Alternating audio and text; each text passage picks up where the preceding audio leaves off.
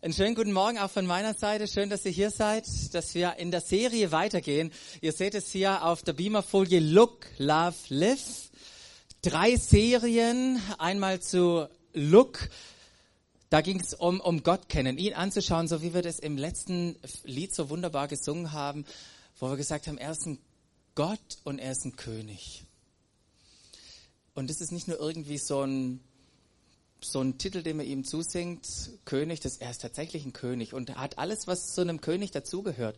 Ein König hat nämlich ein, ein Reich, ein König hat Menschen, die zu seinem Reich gehören, die ihn als König ansehen und da gibt es ein, äh, ein, paar, ein paar Empfehlungen, wie man in seinem Königreich lebt.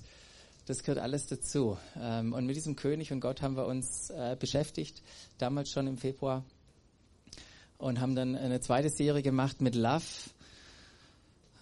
Hört sich auch interessant an, gell? Da ging es einfach darum, wie gehen wir mit Menschen um. Ihr seht es ja vorne, auch Menschen lieben, das haben wir darüber haben wir gesprochen.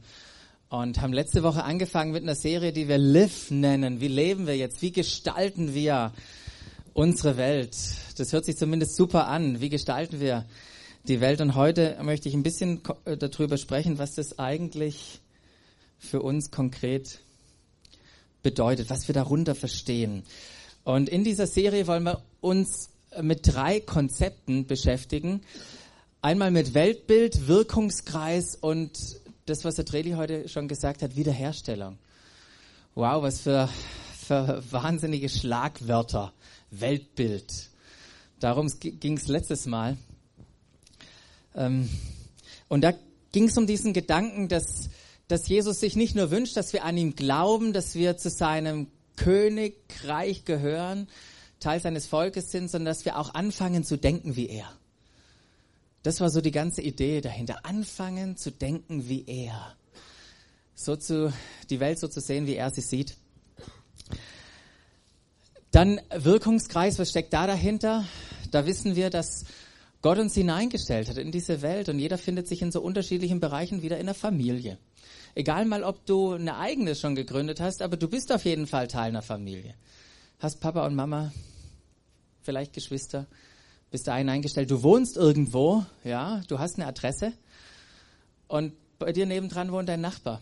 Du bist in, in, in so eine Nachbarschaft gestellt und du, viele von euch äh, sind entweder an der Uni, manche schmunzeln da hinten, äh, oder arbeiten und es sind umgeben von Kollegen, von Mitarbeitern, von Chefs, Kunden, Lieferanten. Das ist, das ist alles unsere Welt. Das können wir noch weiter ausführen. Und wie leben, was haben wir da für ein Verständnis von dieser Welt? Und das wäre eigentlich äh, von der Logik her heute dran gewesen, aber das machen wir nächste Woche, wenn der Tops aus, ein Freund aus Südafrika kommt und die Predigt macht. Und ich möchte heute mit euch über Wiederherstellung sprechen. Und was steckt da dahinter? Da steckt einfach Gottes Plan dahinter. Gottes Plan und Bestimmung mit dieser Welt. Das ist mit mit Wiederherstellung gemeint und darüber zu sprechen, was ist eigentlich deine, meine, unsere Rolle in Gottes Plan, Gottes Bestimmung mit dieser Welt. Ich versuche ein bisschen hin und her zu laufen, dass ihr mich ab und zu auch mal seht. Ähm, und zu sehen, ob ihr da hinten einschlaft oder nicht. Wir sind letzte Woche, ist mir ein bisschen die Zeit weggelaufen. Ich hätte eigentlich gerne mehr Zeit mit diesem Daniel verbracht weil der Daniel ein unglaubliches Leben hatte, eine unglaubliche Geschichte. Und durch sein Leben, da wurde Folgendes uns, uns klar. Und das habe ich, das habe ich in einem, in so einer, in so einer Aussage euch, euch mitgegeben. Und die möchte ich wiederholen. Da heißt es, was an seinem Leben klar wurde. Hört mal genau zu. Da heißt es, Gott liebte die Babylonier in diesem Königreich war nämlich der Daniel als Gefangener. Gott liebte die Babylonier so sehr, dass er erlaubte, dass sein eigenes Volk, die Israeliten, gefangen genommen wurden, um in einem fremden Land zu leben, so dass das Wort Gottes, sein Wort, durch sein Volk das babylonische, nicht nur Königreich, das war ein Imperium, erneuern konnte. Ist eine krasse Aussage. Weil wenn man manchmal so das Alte Testament liebt, dann könnte man irgendwie meinen, der liebt irgendwie nur sein Volk. Nee, Gott liebt seit jeher jeden einzelnen Menschen und er wird niemals aufhören, jeden einzelnen Menschen zu leben. Und er ist manchmal bereit, auch sein eigenes Volk denen Dingen zuzumuten, damit seine Liebe für jeden Menschen, auch für ganze Völker sichtbar wird. Gott war bereit, sein Volk dahin zu bringen, dass dort in diesen 70 Jahren Gefangenschaft was passieren kann. Und es ist was passiert. Daniel hatte in, in dieser Zeit, als er dort gelebt hat, hatte er vier Könige, denen er gedient hat. Und zwei dieser Herrscher, die hatten in, in ihrem Leben durch Daniel eine richtige Gotteserkenntnis. Einmal diesen Nebukadnezar, gigantische Geschichte, müsst euch mal lesen, das ist crazy. Also der wurde crazy, ja, aber das ist auch crazy das zu lesen, was, wie, wie sein Leben abläuft, wie Gott da eingreift. Aber auch dieser, dieser letzte Herrscher, dieser Darius, ähm, der erlebt Gott auf, auf dramatische Weise, weil er gezwungen wurde, an einem Punkt selber den Befehl zu geben, Daniel in die Löwengrube zu werfen. Daniel hat es sich nämlich als alter Mann, der war schon über 80, der hat sich geweigert, aufzuhören, zu seinem Gott zu beten. Und weil er sich geweigert hatte, aufzuhören und tatsächlich gebetet hat, musste er in die Löwengrube und wurde dann nicht verfespert, sondern wie durch ein Wunder hat Gott hier was sichtbar gemacht. Und dann, daraufhin, heißt es, schreibt dieser Darius an die Menschen aller Nationen, Völker und Sprachen auf der ganzen Erde. Das, was ihm bekannt war, das, was er beherrscht hat, da hat er hingeschrieben und gesagt, Glück und Frieden euch allen. Hiermit ordne ich an, in meinem gesamten Reich soll man diesen Gott vom Daniel, der ihn da aus der Löwengrube rausgerettet hat, der Unwahrscheinliches tun kann, der ein Wunder hier mit diesem Mann getan hat, den sollt ihr fürchten und vor ihm zittern, denn er ist der lebendige und ewige Gott. Der ist nicht so wie die Götter, die ich da anbete und versuche irgendwie von denen zu hören und dass sie irgendwie hier was tun. Man, der greift in unser Leben ein, der hat in sein Leben eingegriffen. Und dieses Reich von diesem König, das ist unzerstörbar. Und seine Herrschaft nimmt kein Ende. Ist es nicht krass, was hier passiert ist?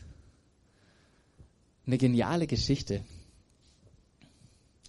Das wäre doch mal ein Tweet, oder? Von dem Präsidenten. Hört mal zu, alle. Ich habe hier eine gigantische Entdeckung gemacht. Diesen Gott gibt es tatsächlich. Ja, schade, dass es da noch kein Twitter gab, gell? Und die Intelligenz, die nimmt ja ab. Technologie nimmt zu, Intelligenz nimmt ab. Das ist manchmal nicht besonders hilfreich, diese Entwicklungen. Aber in Daniel, in diesem Mann, hatte Gott jemand gefunden, der bereit war, und so haben wir das letzten Sonntag gesagt, Salz zu sein. Der war bereit, Salz zu sein. Er verstand, wenn ich, wenn dieses Salz und wenn ich Salz bin und Wirkung haben will, dann muss ich in Berührung kommen. Weil wenn Salz nicht in Berührung kommt, völlig wert und kraftlos. Fleisch muss in, äh, Salz muss in Berührung kommen. Und weil es Daniel wusste und weil er sich reingeschmissen hat, buchstäblich in diese, in diese Position, in dieses Leben, deshalb war er sichtbar, erlebbar und folglich konnte dieser König auch überhaupt werden zu dem, was er war. Wisst ihr, Daniel hat nicht nur an Gott geglaubt, das war das, was wir letzte Woche festgestellt haben, sondern er hat auch so wie Gott seine Welt gesehen und so gelebt. Aber wisst ihr, wenn ich so die Bibel lese und so diese Geschichte von Daniel anschaue, dann merke ich sehr schnell, das war ein Auftrag an Daniel, aber es war nicht der einzige, an den dieser Auftrag ging. Es gab nämlich in dieser Zeit vom Daniel einen Propheten. Ein Prophet mit dem Namen Jeremia, der genau in dieser Zeit gelebt hat, als dieses israelitische Reich oder auch das, auch Juda, wo das erobert wurde, wo, wo Menschen gefangen genommen wurden und verschleppt wurden nach Babylon.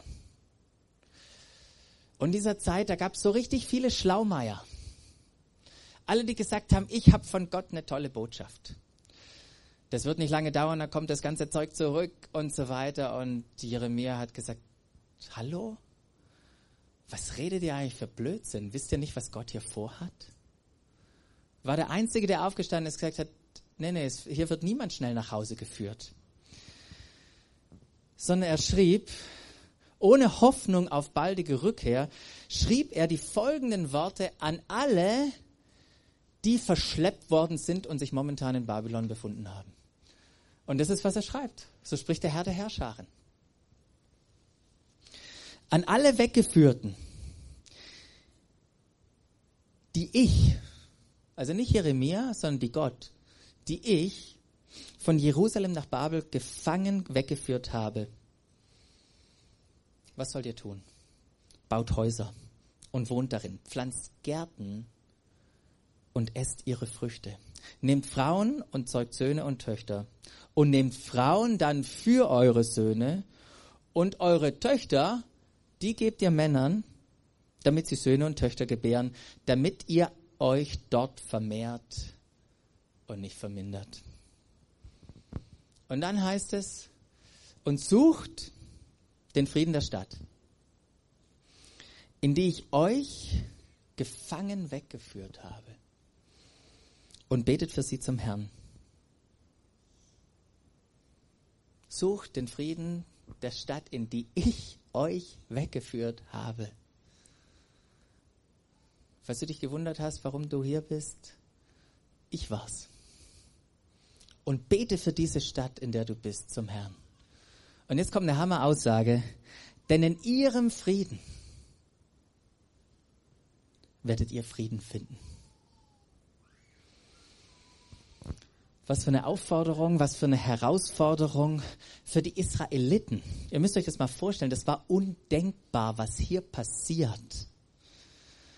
Die Weggeführten, die wollten nur eins, möglichst schnell wieder nach Hause. Sie, kann, sie konnten doch gar nicht wirklich fassen, dort zu sein und vor allem auch nicht, dass Gott dahinter steckt. Das, das war unmöglich, undenkbar. Und es gibt einen interessanten, einen interessanten Psalm in, in 100, äh, Psalm 137. Da drücken sie so ihre Gefühlslage aus, wie es ihnen geht in dieser Stadt, wo Gott sie hingeführt hat. Und da heißt es da, Psalm 137, an den Flüssen vom Babylon. Da saßen wir und weinten, wenn wir an Zion, an Jerusalem dachten. An die Weiden, also diese Bäume dort, hängten wir unsere Zittern. Die uns gefangen hielten, diese Babylonier, die forderten von uns, eines unserer Lieder zu singen. Unsere Peiniger verlangten von uns fröhlich zu sein. Singt uns eines eurer schönen Jerusalem-Lieder. Doch wie konnten wir ein Lied für den Herrn auf fremden Boden singen? Jerusalem, wenn ich dich je vergesse, dann soll meine rechte Hand mir ihren Dienst versagen. Meine Zunge soll am Gaumen kleben, wenn ich nicht mehr an dich denke, wenn Jerusalem nicht mehr meine allergrößte Freude ist. Das war der Gemütszustand von, von den Leuten dort. Und ich weiß nicht, was dein Gemütszustand ist. Nicht nur mit dem Wetter hier, aber vielleicht in der Straße und in der Nachbarschaft, in der du lebst, lebst oder in der in deiner Firma oder wo Gott dich gerade reingestellt hat, wo du denkst, pff, warum bin ich nur hier? Wie kann es wirklich sein, Gott, dass du mich da reingeführt hast? Und wenn, dann verstehe ich das überhaupt nicht. Wisst ihr, wenn, wenn, wenn die, die Israeliten damals über, über Jerusalem so gesprochen haben und sich in Babylon wieder, wiederfinden, dann müssen wir verstehen, dass Jerusalem und Babylon überhaupt nicht zusammenpasst. 450 Mal in der, in der Bibel wird, wird Jerusalem und Babylon als Gegensatz gesehen. Und in, in dieser extremen Situation finden die sich wieder. Nicht mehr in Jerusalem, Jerusalem. So äh, könnte man das aus, auch aussprechen oder diesen, diesen, diese Stadt bezeichnen als eine Friedensstadt, als eine Burg des Friedens, als eine Wohnung des Friedens. Das haben sie mit Jerusalem verbunden. Eine Stadt, wo Gottes Gegenwart und Gottes Frieden sein sollte, nicht nur für sie selber, sondern natürlich auch als Zeichen des Lichts für alle anderen Nationen. Und jetzt guck dir mal die Stadt an. Kaputt, keine Stadtmauer mehr, kein Tempel mehr, alles weg. Und wir sind wieder hier, und wir sind hier. Und es ist so wichtig, wenn wir über, eine, über Frieden sprechen, dass wir auch verstehen, was Frieden ist. Wisst ihr, in unserer Welt, da denken wir manchmal, Frieden ist da, wo gerade kein Streit oder kein Krieg ist. Wenn die Eltern mal für kurze Momente so nichts hören. Kennt ihr das? Und ihr denkt, ah, oh, der Frieden ist eingezogen, weil gerade kein Streit ist. Und manchmal sind wir, sind wir mit sowas zufrieden und verpassen, was eigentlich wahrer Friede ist. Nämlich nicht nur das Nichtvorhandensein von Streit und Krieg. Das Wort Shalom, das Juden sich für die Begrüßung zusagen, die sich treffen, Shalom. Wisst ihr, was das bedeutet? so viel mehr. Es bedeutet Vollständigkeit, Ganzheit, Gesundheit, Wohlergehen, Sicherheit, Sicherheit, Stimmigkeit, Unversehrtheit, Ruhe, Wohlstand, Perfektion, Fülle, Harmonie. All das auch, was der Treli so ein bisschen am Anfang auch gesagt hat. Wow, was entfaltet sich da? Können wir uns das vorstellen? So ein, so, so ein Gefühlszustand, so ein, Le so ein Lebenskontext, in dem wir uns finden, so eine Ruhe, wo alles passt. Nicht nur, wo es gerade nicht passt, sondern wo du denkst, wow, könnten wir jetzt mal kurz diesen Moment für die Ewigkeit anhalten. Das ist Friede. Und es ist so interessant, wenn wir die Bibel angucken, wie das in unterschiedlicher Weise auch verwendet wird. Als Nehemia die, die Mauer fertig baute, da könnte man, wenn man das im Hebräischen lesen würde, da könnte man sagen, er schalomte die Wand, die Mauer. Er brachte das zur Vollendung. Wir, wir lesen das, als die Israeliten da über den Jordan gehen und diesen Altar bauen. Da bauen sie den aus ungehauenen, unbehauen aus Schalomtensteinen. Die nahmen sie für diesen, für diesen Altar. Wir sehen, wie Jesaja redet von diesem Fürst des Shaloms, von diesem Friedefürst, der kommt. Jesus sagt selber, meinen Frieden gebe ich euch.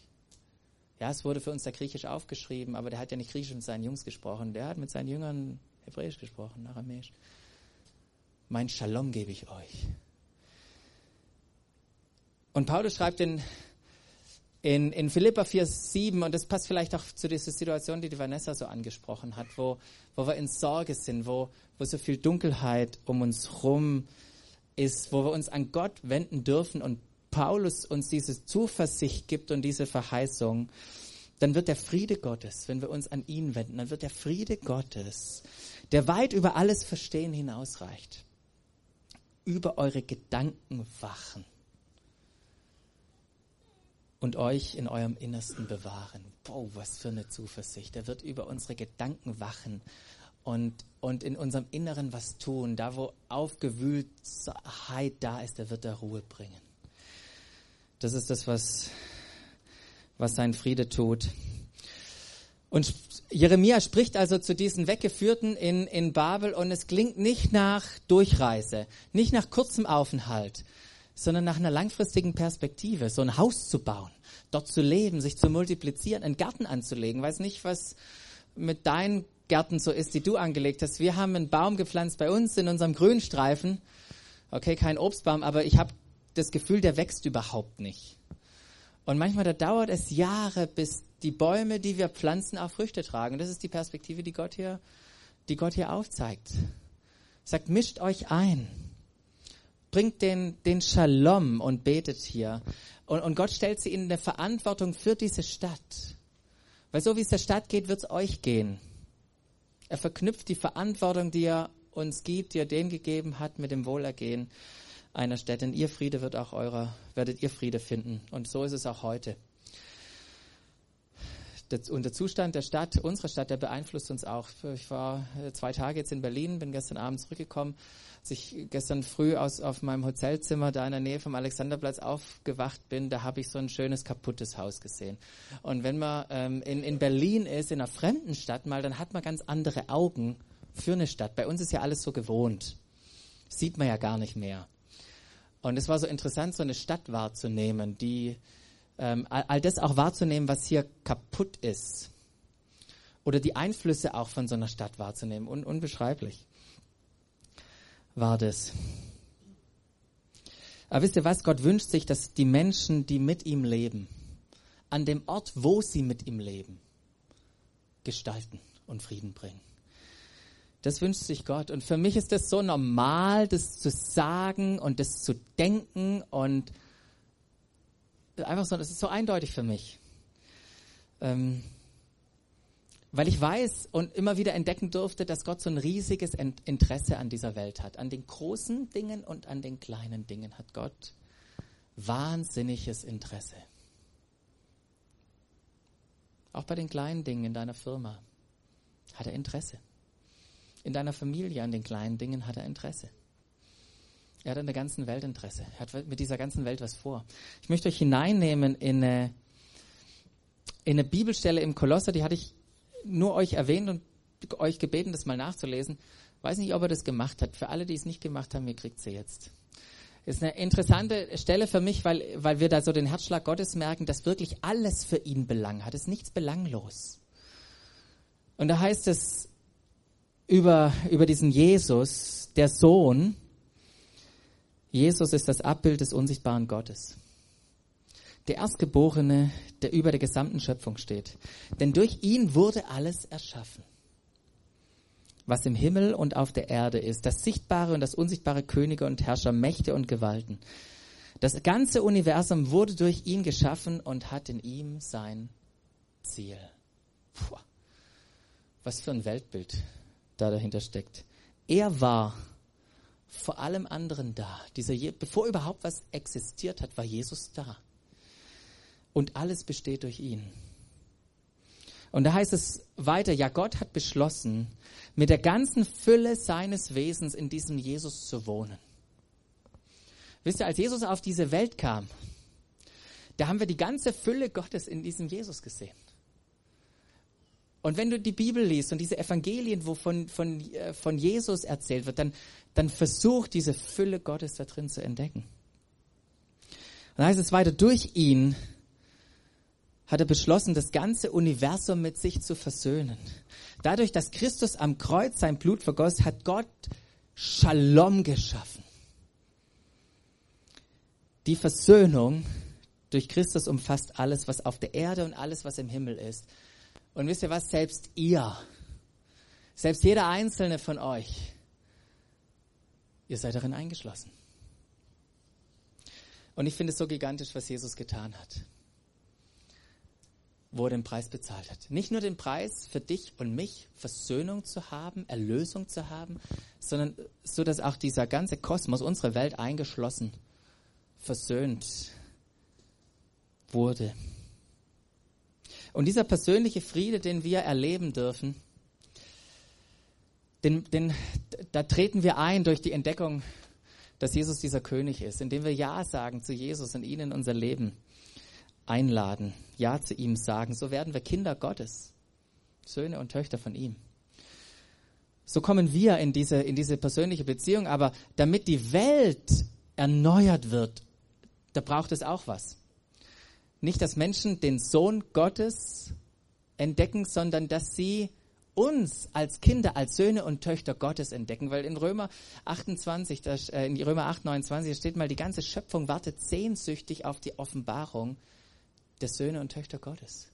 Dass wir der Welt zeigen, wer Gott ist, dass wir zu diesem Licht werden für andere Menschen. Dass wir diese Stadt auf dem Berg sind, wo ganz viele kleine Lichter dieses einladende, orientierende Licht sind für Menschen, die vorbeigehen, dass sie die Stadt sehen und herzlich willkommen sind. Aber auch dieses Licht, das man nicht unter den Scheffel stellt, sondern das man in den Raum stellt, damit der Raum hell wird Und so können wir ganz persönlich in unserem Leben, in unserer Familie, in unserem Haus das Licht auf diesen Scheffel stellen und Menschen einladen.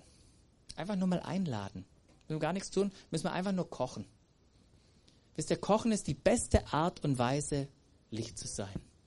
Indem man sagt, bei mir gibt es Lasagne und ich mache so viel, ihr könnt alle kommen zum Essen. Daran merken die Leute das Leben. wir machen es manchmal so kompliziert. Das Leben ist wirklich das Leben. Auch unser Alltagsleben. Er möchte den Frieden überall hinbringen. Und manchmal, da leben wir ja so und denken, jetzt müssen wir irgendwie Gott bitten, bei dem, was wir tun wollen, dabei zu sein. Und, und er denkt, hä? Du bittest mich bei dir dabei zu sein? Ich bin schon lange unterwegs, sei du doch bei mir dabei.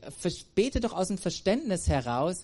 Nicht bitte, bitte mach doch bei mir mit, sondern bete doch eher aus diesem Verständnis her. Ich weiß, du willst was tun. Was möchtest du mit mir heute tun? Das ist ein ganz anderes Verständnis, was wir da haben und brauchen auch für unser Leben.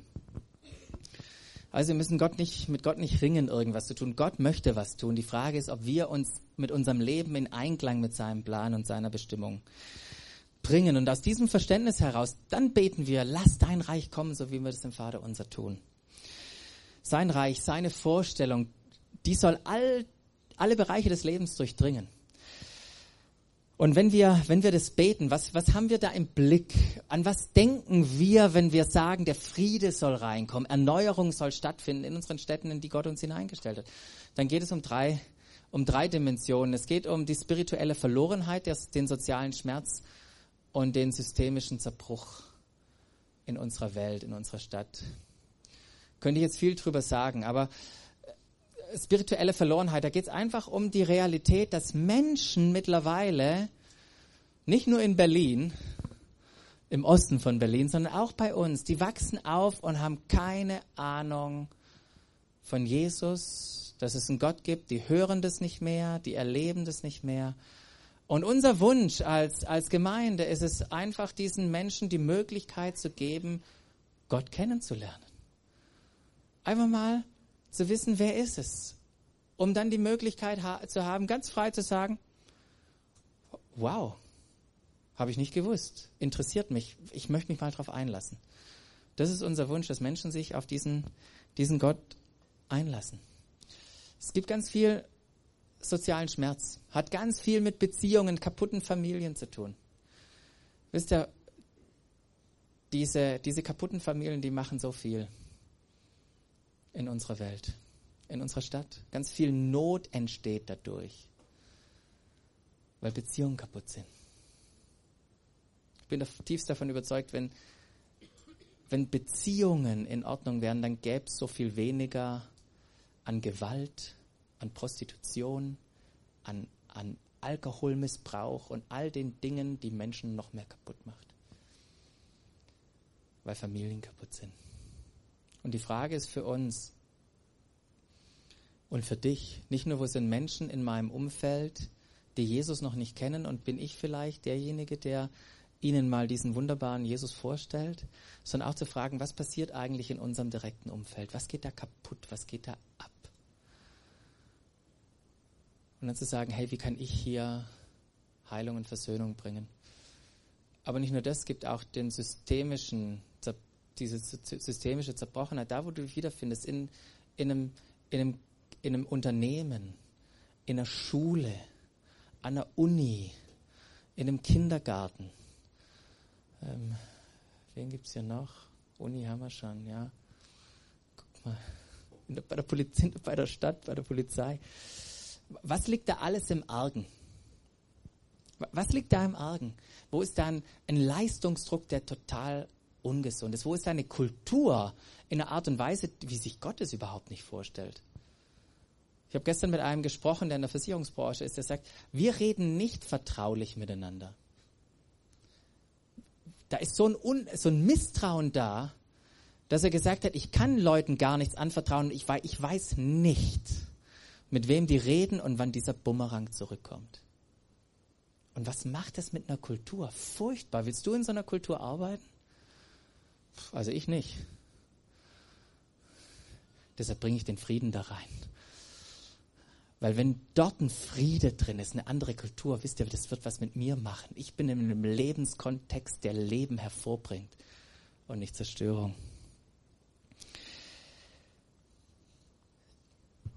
Ich fand es so interessant, weil ich letzte, letzte Woche ja über Salz was gesagt habe. Und Salz diese drei Funktionen hat. Es konserviert Fleisch und Fisch. Und ich dachte, wow, das hat doch irgendwie was mit Dinge gehen nicht verloren zu tun. Es wirkt antiseptisch bei Wunden. Da, wo ein richtiger Schmerz da ist, da kommt Heilung rein. Und es bringt Geschmack und Nährstoffe. Wow, da kommt Wahrheit, da kommt eine Kultur, da kommt Frieden, da kommt Reich Gottes rein. Ich dachte, wow, da, das, was zerbrochen ist, das wird wiederhergestellt. Da dachte ich, wow, es passt ganz gut. Wie machen wir das? Als Gemeinde ist ganz einfach. Wir machen es durch Menschen. Wir haben eine ganz simple Strategie, heißt, ähm, unsere Strategie, die wir haben, mobilisieren, mitgestalten, modellieren. Ist ganz einfach. Wir sehen Menschen nicht als Zuschauer. Ihr müsst nachher keinen Applaus geben für das, was wir hier machen, sondern es geht darum, dass wir uns gegenseitig befähigen, dort, wo Gott uns hingestellt hat, Reich Gottes zu bauen. Miteinander unterwegs zu sein. Deshalb haben wir keine Mitglieder hier, wir haben Partner, weil wir sagen, jawohl, wir sind gemeinsam unterwegs und unterstützen uns in diesem Weg gemeinsam. Mitgestalten heißt einfach, wo sind Schulen, wo sind äh, soziale Einrichtungen, die Hilfe brauchen und wie können wir da als Gemeinde unterstützen. Und modellieren heißt einfach, wo starten wir mal ein Leuchtturmprojekt und würden sagen, okay, wie würde denn, so wie wir das damals gemacht haben, eine Spielgruppe in Mini-Kindergarten aussehen, wenn wir das von, den, von der Vorstellung Gottes her machen würden? Und ich weiß, da stehen wir noch am Anfang Allerwichtigste ist, dass jeder von, von uns seine Rolle in Gottes Plan erkennt, den Frieden dorthin zu bringen. Genau, und auf dieser Strecke mussten wir ganz viel lernen, unser Denken erneuern. Das hatte ich auch letzte Woche gesagt. Denken erneuern, wie wir, wie wir die gute Nachricht sehen, dass es eben nicht nur auf den Mensch begrenzt ist, sondern die ganze Schöpfung mit einschließt. Ähm, Gedanken erneuern über über, über die Menschen, das was ich gerade gesagt habe, Gedanken erneuern über uns als Gemeinde. Es hat, unser Ziel ist nicht, dass hier viele kommen. Unser Ziel ist, dass wir einen großen Einfluss haben. Es gibt so eine wunderbare Bibelstelle in Matthäus 13, ein wunderbares Kapitel über Reich Gottes Gleichnisse. Da geht es darum, was ein bisschen Sauerteig tun kann. Da heißt es, mit dem Himmelreich ist es so wie mit dem Sauerteig. Eine Frau nimmt eine Hand voll. Ist nicht viel wenn man es mit dem halben Sack Mehl vergleicht, nicht viel, mengt ihn unter einen halben Sack Mehl, um am Ende ist, der, ist die ganze Masse durchsäuert. Darum geht's. Den Frieden hineinzubringen, einer. Und Frieden zu schaffen überall. Auf einer großen Perspektive ist es nichts anderes, was Gott getan hat. Er hat den Friedefürst gebracht. Und jetzt geht der Friede von einem zum anderen. Richtiger Friedensschneeball-Effekt. Frieden nach Babylon bringen. In unsere Welt hineinbringen. Babylon war ein interessanter Platz. Unsere Welt ist ein interessanter Ort. Interessanter Ort. Ich äh, war ja gestern in Berlin, da hat Paul Donders über unsere Welt gesprochen und gesagt, wir leben in einer VUCA-Welt. Googelt mal VUCA, könnt ihr googeln. VUCA ist ein Akronym, steht für vier äh, für vier äh, Worte der Beschreibung, das ist eine VUCA-Welt. Unberechenbarkeit, unbeständig. Habt ihr das schon gemerkt, dass die Unberechenbarkeit und die Unbeständigkeit zunimmt? Eine Welt, wo Unsicherheit da ist. Eine Welt, die höchst komplex ist. Und eine Welt, in der wir nicht mehr wissen, was Wahrheit ist. Aber ich lese doch die Frankfurter Allgemeine. Ja, viel Erfolg. Du liest Idea, viel Erfolg. Mehrdeutigkeit. Wir wissen nicht mehr, was Wahrheit ist. In dieser Welt leben wir. Das ist ein interessanter Begriff. VUCA kommt eigentlich aus dem militärischen Bereich. Ich gehe da nicht jetzt näher drauf ein. Ich will nur mal kurz an Unberechenbarkeit festhalten in der Welt, in der wir leben. Es gibt mittlerweile 30 unberechenbare Projekte oder Situationen oder Gegebenheiten in der Welt, die einen Effekt haben auf mehr als eine Milliarde Menschen. Dazu gehört Wasser. Es werden Kriege um Wasser geführt. Dazu gehören Hackerangriffe, Hackerangriffe, so müsste ich ja sagen. So Gegebenheiten, die einen riesigen Einfluss haben. Dazu gehören in China mehr als 800 Millionen Bauern, die alle eigentlich keinen Bock mehr haben auf so ein kommunistisches System, wo 100 Millionen andere in Städten reich leben und sie verarmen. Leute, wenn die mal aufstehen, wenn die mal aufstehen, dann hoffe ich, dass du nicht in Aktien investiert hast. Oh, hier haben Finanzler unter uns. Vorsicht. Das sind so Situationen. 100 Millionen Christen, die verfolgt werden. Das ist eine unberechenbare Situation, weil sie daran gehindert werden, unsere Welt zu gestalten. Und wenn die Menschen gehindert werden, unsere Welt zu gestalten, wisst ihr, wo unsere Welt hingeht? Und wie reagieren wir darauf? Auf, auf, diese, auf diese Welt, in der wir leben. Auf dieses Babylon, wo Gott uns herausgefordert hat, Frieden zu bringen. Haben wir Angst? Haben wir Angst, in dieser Welt zu leben? Oder haben wir eine Hoffnung? Leben wir mit Hoffnung? Leben wir mit Jesus verbunden, mit diesem Friedefürst? Weißt du, diese beiden Optionen, Angst zu haben oder Hoffnung, die sehen wir auch bei den zwölf Kundschaftern. Die zwölf Kundschafter ist eine Geschichte. Das Volk Israel war irgendwann mal in Gefangenschaft in Ägypten, ist rausgezogen, war auf dem Weg ins verheißene Land. Und kurz bevor sie auf, in dieses verheißene Land einziehen wollten, haben sie gesagt, wir, wir, wir schicken Kundschafter aus. Zwölf Männer. Es waren nicht nur irgendwelche Männer, es waren die Prinzen der Stämme, es waren die Hoffnungsträger der Nation. Und sie sind hingegangen und kamen zurück und haben berichtet. Und zwei haben gesagt, ist ein wildes Land, da geht's ab, aber wir wissen, mit Gott werden wir das Land einnehmen. Josua und Kaleb. Und dann gab es zehn andere, die gesagt haben, ja, es ist ein wildes Land. Furchtbares Land. Wisst ihr, wie wir uns vorgekommen sind? Wie Heuschrecken. So sind wir uns vorgekommen. Wir werden dann nie und nimmer irgendwas bewegen. Die hatten Angst. Wovor hatten diese zehn Kundschafter Angst? Wovor? Ich habe keine Ahnung. Es gibt aber ein paar schlaue Leute, die machen sich gar Gedanken drüber. Rabbis, die ständig über solche Sachen reden, warum hatten diese zehn Kundschafter Angst?